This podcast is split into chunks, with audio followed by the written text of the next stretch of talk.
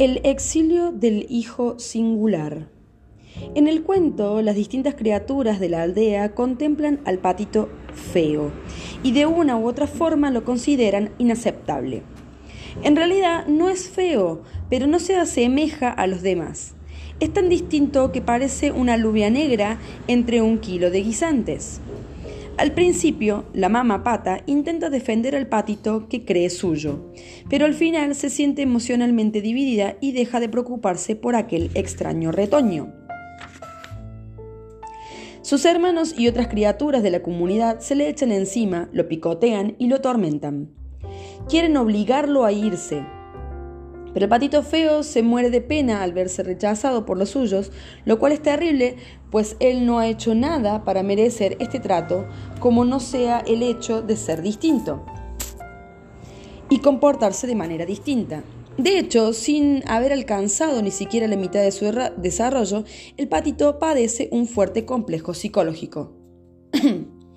Las niñas que poseen una acusada naturaleza instintiva suelen experimentar un considerable sufrimiento en las etapas iniciales de su vida. Desde su más tierna infancia se sienten cautivas y domesticadas y les dicen que son tercas y se portan mal. Su naturaleza salvaje se revela muy pronto. Son niñas muy curiosas y astutas y ponen de manifiesto unas excentricidades que, debidamente desarrolladas, constituyen la base de su creatividad durante todo el resto de sus vidas. Teniendo en cuenta que la vida creativa es el alimento y el agua del, mal, del alma, este desarrollo básico es extremadamente importante. Por regla general, el temprano exilio se inicia sin culpa por parte del interesado y se intensifica por medio de la incomprensión, la cruel de la ignorancia o la maldad deliberada de los demás. En tal caso, el yo básico de la psiqui sufre una temprana herida. Cuando ello ocurre, una niña empieza a creer que las imágenes negativas de su familia y su cultura le ofrecen de ella no solo son totalmente ciertas, sino que además está totalmente libre de prejuicios, opiniones y preferencias personales. La niña empieza a creer que es débil, fea e inaceptable y así lo seguirá creyendo por mucho que se esfuerce en modificar la situación. Una niña es desterrada exactamente por las mismas razones que vemos en el patito feo. En muchas culturas, cuando nace una niña, se espera de ella que sea o se convierta en un determinado tipo de persona, se comporte de una cierta manera convencional, tenga una serie de valores que, aunque no sean idénticos a los de su familia, sí por lo menos se base en ellos, y en cualquier caso no provoque sobresaltos de ningún tipo. Estas expectativas quedan muy bien definidas cuando uno o ambos progenitores experimentan el deseo de una hija angelical, es decir, de una hija sumisamente perfecta. En las fantasías de algunos padres, las hijas que tengan deber, eh, deberá ser perfectas y solo deberá reflejar sus criterios y sus valores. Por desgracia, si la niña sale salvaje, esta debe dar deberá padecer los repetidos intentos de sus padres de someterla a una operación quirúrgica psíquica en su afán de recrearla y de modificar lo que el alma le pide a la niña. Por mucho que su alma le pida que mire, la cultura circundante le pedirá que se vuelva ciega. Y aunque su alma quiera decir la verdad, ella será obligada a guardar silencio. Pero ni el alma ni la psiqui de la niña se puede adaptar a tales exigencias. La insistencia en que se porte de forma apropiada, cualquiera que sea la definición que pueda dar de ello a la autoridad, puede obligar a la niña a huir o a ocultarse bajo tierra o vagar durante mucho tiempo en busca de un lugar en el que pueda encontrar alimento y paz. Cuando la cultura define minuciosamente lo que constituye el, éxito o la deseable perfección en algo, el aspecto, la estatura, la fuerza, la forma, el poder adquisitivo, la economía, la virilidad, la feminidad, los buenos hijos, la buena conducta, las creencias religiosas. En la psique de todos los miembros de esta cultura se produce una introyección de los mandatos correspondientes con el fin de que las personas puedan acomodarse a dichos criterios. Por consiguiente, el tema de la mujer salvaje exiliada suele ser doble. Interior y personal, exterior y cultural. Vamos a analizar aquí el tema del exilio interno, pues cuando el sujeto adquiere la necesaria fuerza, no una fuerza perfecta, sino una fuerza moderada e idónea, para ser el mismo y encontrar el lugar que le corresponde, puede influir magistralmente en la comunidad exterior y en la conciencia cultural. ¿Qué es una fuerza moderada? Es la que se pone cuando la madre interior que cuida a la persona no sabe al 100% lo que hay que hacer a continuación. Basta con que lo sepa el 75%. El 75% es un porcentaje aceptable. Recuerda que decimos que una planta está florida tanto si encuentra a la mitad como si encuentra a tres cuartos o a la plenitud de su ciclo de floración.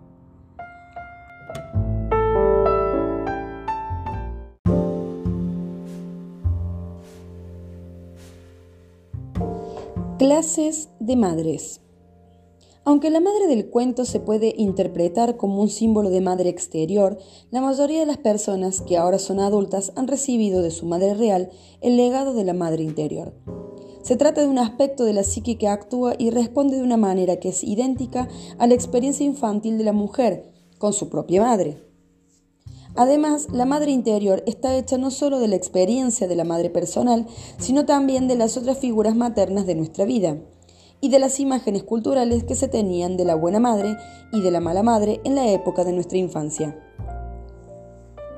En casi todos los adultos, si hubo en otros tiempos alguna dificultad con la madre, pero ahora ya no la hay, existe todavía en su psiqui una doble de su madre que habla, actúa y responde de la misma manera que su madre real en la primera infancia.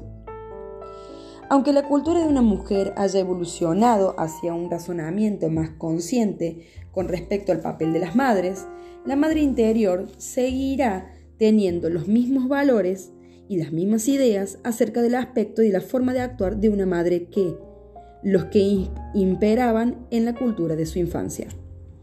En la psicología profunda, todo este laberinto se llama complejo de la madre. Es uno de los aspectos esenciales de la psiqui y de una mujer, y es importante reconocer su condición, fortalecer ciertos aspectos, enderezar otros, eliminar otros y empezar de nuevo en caso de ser necesario. La mamá pata del cuento tiene varias cualidades que analizaremos una a una. Representa simultáneamente a la madre ambivalente, a la madre derrumbada y a la madre no mimada.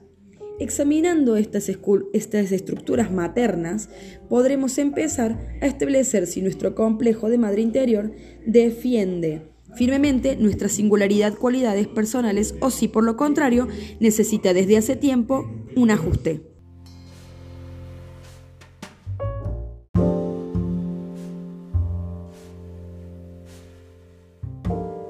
La madre ambivalente.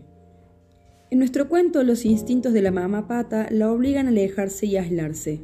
Se siente atacada por el hecho de tener un hijo distinto. Se siente emocionalmente dividida y como consecuencia de ello se derrumba y se deja de preocupar por el extraño hijo.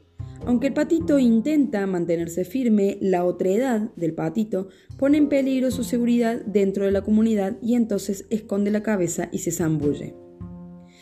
¿No habéis visto alguna vez a una madre obligada a tomar semejante decisión, si en su totalidad por lo menos en parte? La madre se doblega a los deseos de la aldea en lugar de tomar partido por su hijo. En la actualidad muchas madres siguen actuando de acuerdo con los antiguos temores de las mujeres que las han precedido a lo largo de los siglos. Ser excluida de la comunidad equivale a ser ignorada y mirada con recelo en el mejor de los casos y ser perseguida y destruida en el peor. Una mujer en semejante ambiente suele intentar moldear a su hija de tal manera que se comporte como es debido en el mundo exterior, esperando con ello salvar a su hija y salvarse a sí misma del ataque. De esta manera, la madre y la hija están divididas. En el patito feo, la mamá pata está psíquicamente dividida y ello da lugar a que se sienta atraída en distintas direcciones. En eso consiste precisamente la ambivalencia.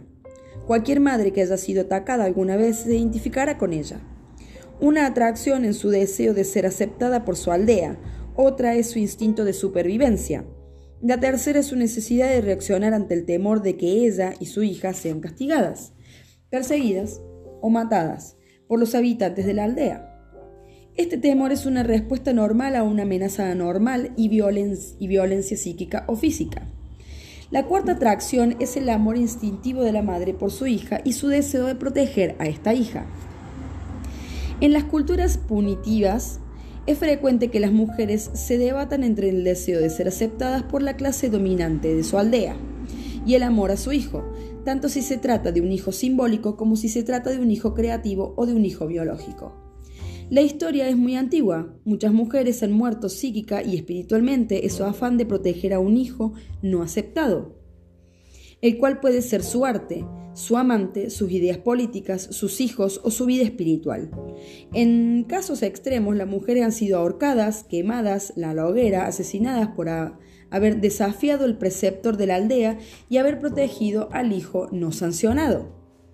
La madre de un hijo que es distinto tiene que poseer la resistencia de Sísifo, el terrorífico aspecto de los cíclopes y el duro pellejo de Calibán, para poder ir contracorriente de una cultura estrecha de miradas. Las condiciones culturales más destructivas en el que pueden nacer y vivir una mujer son aquellas que insisten en la necesidad de obedecer sin consultar con el propio alma. Las que carecen de comprensivos rituales de perdón, las que obligan a mujeres a elegir entre su alma y la sociedad, aquellas en las que la conveniencia económica o los sistemas de castas impide la compasión por los demás en las que el cuerpo se considerado, es considerado algo que hay que purificar o un santuario que se rige por decretos, en lo que lo nuevo, lo insólito o lo distinto no suscita el menor placer, en que la curiosidad y la creatividad son castigados y destonadas en lugar de ser premiadas, o en las que solo se apremian si el sujeto no es mujer aquellas en las que se cometen actos dolorosos contra el cuerpo, unos actos que encima se llaman sagrados, o aquellos que las mujeres es castigada injustamente por su bien, tal como lacónicamente dice Alice Miller, en las que el alma no se considera un ente de pleno derecho. Es posible que la mujer que tiene su, en su psiqui esta madre ambivalente, se da con demasiada facilidad y tema asumir una postura, exigir respeto, ejercer su derecho a hacer las cosas, aprenderlas y vivirlas de su manera tanto si estas cuestiones derivan de una estructura interior como si proceden de la cultura exterior, para que, para que, la función materna pueda resistir semejantes presiones, la mujer tiene que poseer ciertas cualidades agresivas que en muchas culturas se consideran masculinas. Por desgracia, durante varias generaciones, la madre que deseaba ganar el aprecio de los demás para su propia persona, y para sus hijos necesitaba las cualidades que le estaban expresamente prohibidas, vehemencia, intrepidez y fiereza. Para que una madre pueda criar satisfactoriamente a un hijo que en sus necesidades psíquicas y anímicas es ligeramente o considerablemente distinto de lo que la manada, la cultura dominante, tiene que hacer acopio de ciertas cualidades heroicas. Como las heroínas de los mitos tienen que ser capaces de encontrar y adueñarse de estas cualidades en caso de no que estén autorizadas. Tienen que guardarlas y soltarlas en el momento adecuado y tiene que defender a su propia persona y a aquello en lo que cree. No hay prácticamente ninguna manera de prepararse para eso como no sea armándose de valor y entrando en acción. Desde tiempo inmemorial, un acto considerado heroico ha sido el remedio de la entontecedora ambivalencia.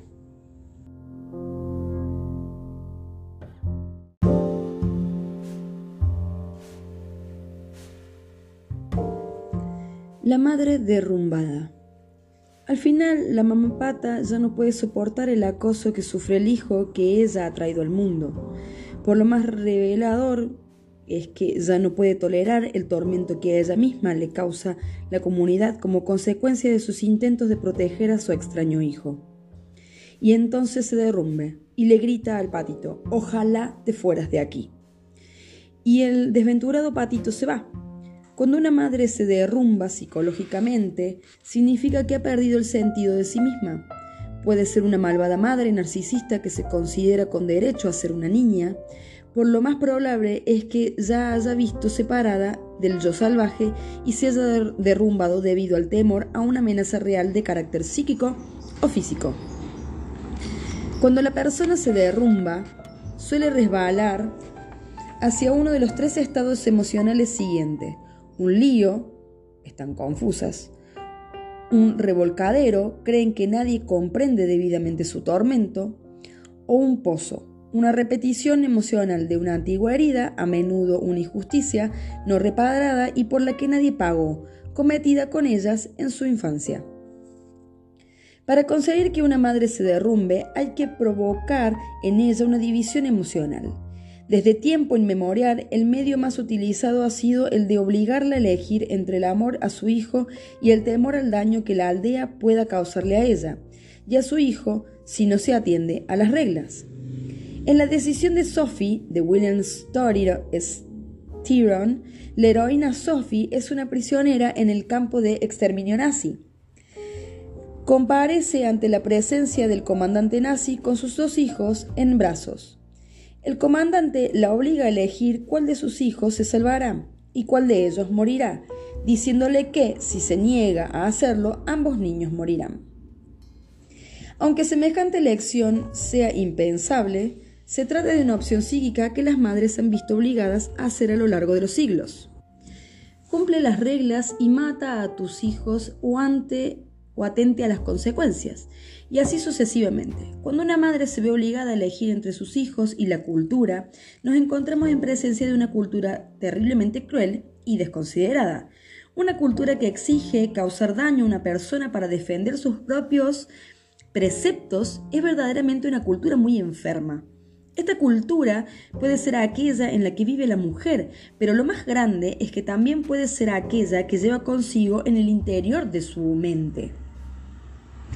Hay innumerables ejemplos literarios de ello en todo el mundo, y algunos de los más infames se dan en el continente americano, donde hace, ha sido tradicional obligar a las mujeres a separarse de sus seres queridos y de las cosas que aman.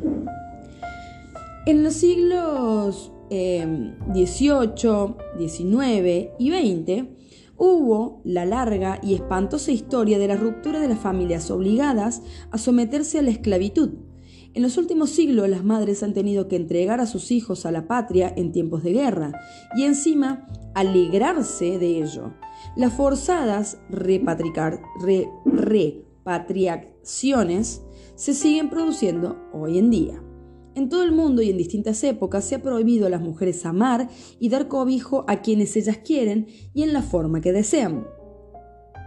Una de las opresiones contra la vida espiritual de las mujeres, de las que menos se habla, es la de los millones de madres solteras en todo el mundo, incluso en Estados Unidos, que solo en este siglo se han visto obligadas por la moral dominante a ocultar su condición o a esconder a sus hijos, o bien a matarlos, o a renunciar a ellos, o a vivir mal bajo una falsa identidad con ciudadanas humilladas y privadas de todo derecho. Durante muchas generaciones las mujeres han aceptado el papel de seres humanos legitimizados a través de su matrimonio con un nombre. Se han mostrado de acuerdo a una persona no aceptable a menos que así lo decida un hombre. Sin la protección masculina, la madre es vulnerable. Es curioso que en el patito feo el padre se lo mencione solo una vez, cuando la madre está empollando el huevo del patito feo, y se queja del comportamiento del padre de sus crías. El muy vibrón no ha venido a visitarme ni una sola vez. Durante mucho tiempo en nuestra cultura, lamentablemente y por distintas razones, el padre no ha podido o no ha querido, por desgracia, estar disponible para nadie ni siquiera para sí mismo. Se podría decir con razón que, para muchas niñas salvajes, el padre era un hombre derrumbado, una simple sombra de que todas las noches se colgaba en el armario junto con su abrigo. Cuando una mujer tiene en el interior de su psique o en la cultura en la que vive la imagen de una madre derrumbada, suele dudar de su propia valía puede pensar que el hecho de escoger entre la satisfacción de sus exigencias externas y las exigencias de su alma es una cuestión de vida o de muerte. Puede sentirse como una atormentada forastera que no pertenece a ningún lugar, lo cual es relativamente normal en un exiliado. Pero lo que en modo alguno es normal sentarse a llorar sin hacer nada al respecto. Hay que levantarse e ir en busca del lugar al que uno pertenece. Para un exiliado, este es siempre el siguiente paso, y para una mujer con una madre derrumbada en su interior, es el paso esencial. La mujer que tiene una madre derrumbada debe negarse a convertirse en lo mismo.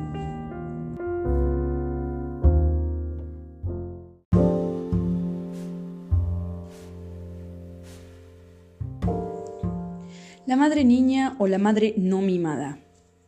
La imagen representada por la mamá pata del cuento es, como se puede ver, muy ingenua y poco sofisticada. La clase más habitual de madre frágil es, eh, con mucho, la de la madre no mimada. En el cuento, la que tanto insistía en tener hijos es la que más tarde se aparta de sus hijos. Hay muchas razones por las cuales un ser humano o una madre psíquica se pueden comportar de esta manera. Puede tratarse de una mujer que no ha sido mimada, puede ser madre frágil, muy joven o muy ingenua desde un punto de vista psíquico. Puede estar psíquicamente lastimada hasta el extremo de considerarse indigna de ser amada e incluso por un niño. Puede haber estado tan torturada por su familia y su cultura que no se considere digna de tocar la orla del arquetipo de la madre radiante, que acompaña a la nueva maternidad. Como se ve, no hay vuelta de hoja. A una madre se la tiene que mimar para que mime a su vez a sus hijos. A pesar de que una mujer tiene inalidable vínculo espiritual y físico con su hijo en el mundo de la mujer salvaje e instintiva, ésta no se convierte por sí sola de golpe o a porrazo en una madre temporal plenamente formada. En tiempos antiguos, las cualidades de la naturaleza salvaje se solía transmitir a través de las manos y las palabras de las mujeres que cuidaban a los niños, a las jóvenes madres. Sobre todo las madres primerizas llevan dentro no una experta anciana, sino una madre niña. Una madre niña puede tener cualquier edad, 18, 40 o tantos años. Y da lo mismo.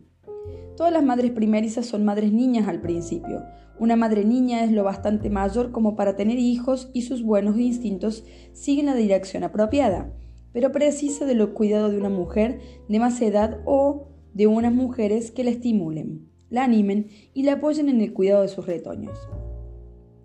Durante siglos, durante siglos, este papel ha estado reservado a las mujeres más viejas de la tribu o la aldea. Estas madres diosas humanas que posteriormente fueron relegadas por las instituciones religiosas al papel de madrinas, constituían un sistema nutritivo esencial de hembra a hembra, que alimentaba a la joven madre en particular, enseñándoles cómo alimentar a su vez la psiqui y el alma de sus hijos. Cuando el papel de la madre diosa se intelectualizó un poco más, el término madrina pasó a significar una persona que se encargaba de que el niño no se, apartara de los preceptos de la iglesia. Muchas cosas se perdieron en esta transmigración. Las ancianas eran las depositarias de una sabiduría y un comportamiento que podían transmitir a las jóvenes madres. Las mujeres se transmiten esta sabiduría las unas a las otras con las palabras, pero también, por otros medios, una simple palabra, una mirada, un roce de la palma de la mano, un murmullo o una clase especial de afectuoso abrazo son suficientes para transmitir complicados mensajes acerca de lo que se tiene que ser y el cómo se tiene que ser. El yo instintivo siempre bendice y ayuda a la que vienen detrás. Es lo que ocurre entre las criaturas sanas y los seres humanos, sanos. De esta manera, la madre niña cruza el umbral del círculo de las madres maduras que la acogen en bromas, regalos y relatos. Este círculo de mujer a mujer era antaño el, dominio de la mujer salvaje y el número de afiladas era ilimitado. Cualquiera podría pertenecer a él. Pero lo único que nos queda hoy en día de todo esto es el pequeño vestigio de las fiestas que suelen preceder al nacimiento de un niño y en la que todos los chistes sobre partos, los regalos a la madre y los relatos de carácter escatológicos se concentran en unas dos horas, de las cuales una mujer no podrá volver a disfrutar a lo largo de toda su vida de madre. En casi todos los países industrializados actuales, la joven madre pasa por el embarazo y el parto e intenta cuidar a sus hijos en solitario. Es una tragedia de enormes proporciones, puesto que muchas mujeres son hijas de madres frágiles, madres niñas y madres no mimadas. Es muy posible que posean un estilo interno de cuidados maternales parecido al de sus madres. Es muy probable que la mujer que tiene en su psiqui la imagen de una madre niña o una madre no mimada, o que la tiene glorificada por la cultura y conservada en activo en la familia, experimente presentimientos ingenuos, falta de experiencia y sobre todo un debilitamiento de la capacidad instintiva de imaginar lo que ocurrirá dentro de una hora, una semana, un mes, uno, cinco o diez años. La mujer que lleva dentro una madre niña adopta al aire de una niña que se la quiere dar de madre. Las mujeres que se encuentran en esta situación suelen poner de manifiesto una actitud generalizada de viva todo. Una variedad de hipermaternalismo en la que se esfuerza por hacerlo todo y serlo todo para todo el mundo. No pueden guiar ni apoyar a sus hijos, pero al igual que los hijos del granjero, el del padito feo, que se alegran tanto de tener aquella criatura en la casa, pero no saben prodigiarle los cuidados que necesita. La madre niña acaba dejando a su hijo sucio y apaleado. Sin darse cuenta, la madre niña tortura a sus hijos con varias modalidades de atención destructiva, en algunos casos por falta de necesidad de atención. A veces la madre frágil es a su vez un cisne que ha sido criado por unos patos. No conseguido descubrir su verdadera identidad lo bastante temprano como para que sus hijos se puedan beneficiar de ello. Después, cuando su hija tropieza con el gran misterio de la naturaleza salvaje, de lo femenino en la adolescencia, ella también experimenta punzadas de identificación e impulsos de cisne. La búsqueda de identidad por parte de la hija puede dar lugar al comienzo de un viaje virginal, de la madre en busca de su yo perdido. Entre madre e hija habrá, por tanto, en el sótano de la casa, dos espíritus salvajes, dándose la mano en espera de que la llamen desde arriba. Estas son por consiguiente las cosas que pueden torcerse cuando la madre se ve apartada de su naturaleza instintiva, pero no hay que suspirar demasiado fuerte ni durante demasiado tiempo, pues todo eso tiene remedio.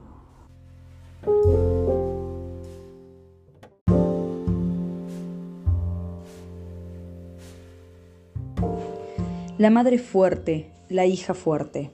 El remedio consiste en mimar amorosamente a la joven madre que una lleva adentro, lo cual se consigue por medio de mujeres del mundo exterior más sabias y maduras, preferentemente templadas como el acero y robustecidas por el fuego tras haber pasado por lo que han tenido que pasar.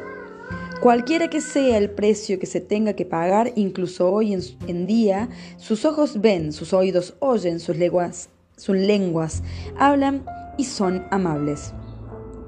Aunque hayan tenido la madre más maravillosa del mundo, es posible que, al final, llegues a tener más de una. Tal como tantas veces le he dicho a mis hijas, sois hijas de una madre, pero con poco de suerte tendráis más de una y entre ellas encontraréis casi todo lo que necesitáis. Sus, relaciones con todas las madres serán probablemente de carácter progresivo, pues la necesidad de guía y de consejo nunca termina ni conviene que termine desde el punto de vista de la profunda vida creativa de las mujeres. Las relaciones entre las mujeres, tanto si son entre mujeres que comparten la misma sangre como si son entre compañeras psíquicas, entre analistas y pacientes, profesoras y alumnas o almas gemelas, son relaciones de parentesco de la máxima importancia. Aunque algunos de los que escriben sobre psicología en la actualidad afirmen que el abandono de la matriz materna es una hazaña que, si no se cumple, contamina para siempre a la mujer, y aunque otros digan que el desprecio hacia la propia madre es algo beneficioso, para la salud mental del individuo, en realidad la imagen y el concepto de la madre salvaje no se puede ni se debe abandonar jamás, pues la mujer que lo hace abandona su naturaleza profunda, la que contiene toda la sabiduría, todas las bolsas y las semillas, todas las agujas para remendar, todas las medicinas para trabajar y descansar, amar y esperar. Más que deshacernos de la madre, nuestra intención tiene que ser la de buscar a una madre sabia y salvaje. No estamos y no podemos estar separadas de ella. Nuestra relación con esta madre espiritual tiene que girar incesantemente, tiene que cambiar incesantemente y es una paradoja. Esta madre es la escuela en la que hemos nacido, una escuela en la que somos simultáneamente alumnas y profesoras durante toda la vida. Tanto si tenemos hijos como si no, tanto si cultivamos el jardín como si cultivamos la ciencia o el vibrante mundo de la poesía. Siempre tropezaremos con la madre salvaje en nuestro camino hacia otro lugar, y así tiene que ser. Pero ¿qué decir de la mujer que ha pasado realmente por la experiencia de una madre destructiva en su infancia? Por supuesto que este periodo no se puede borrar, pero se puede suavizar. No se puede endulzar, pero ahora se puede reconstruir debidamente y con todas sus fuerzas. No es la reconstrucción de la madre interior lo que tanto asusta a muchas, sino el temor de que haya muerto algo en especial, algo esencial, algo que jamás podrá volver a la vida, algo que no recibió alimento porque la madre psíquica estaba muerta. A estas mujeres les digo que se tranquilicen, porque no están muertas ni mortalmente heridas. Tal como ocurre en la naturaleza, el alma y el espíritu cuentan con unos recursos sorprendentes, como los lobos y otras criaturas. El alma y el espíritu pueden vivir con muy poco y a veces pueden pasarse mucho tiempo sin nada. Para mí, este es el mal, este es el milagro más grande que puede haber. Una vez yo estaba trasplantando un seto vivo de lilas.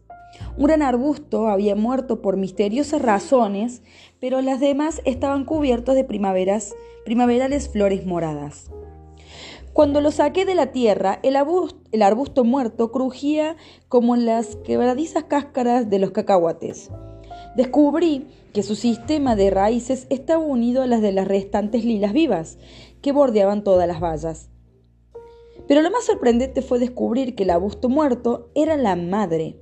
Sus raíces eran las más viejas y fuertes. Todos sus hijos mayores se encontraban de maravilla a pesar de que ella estaba pata arriba, por así decirlo.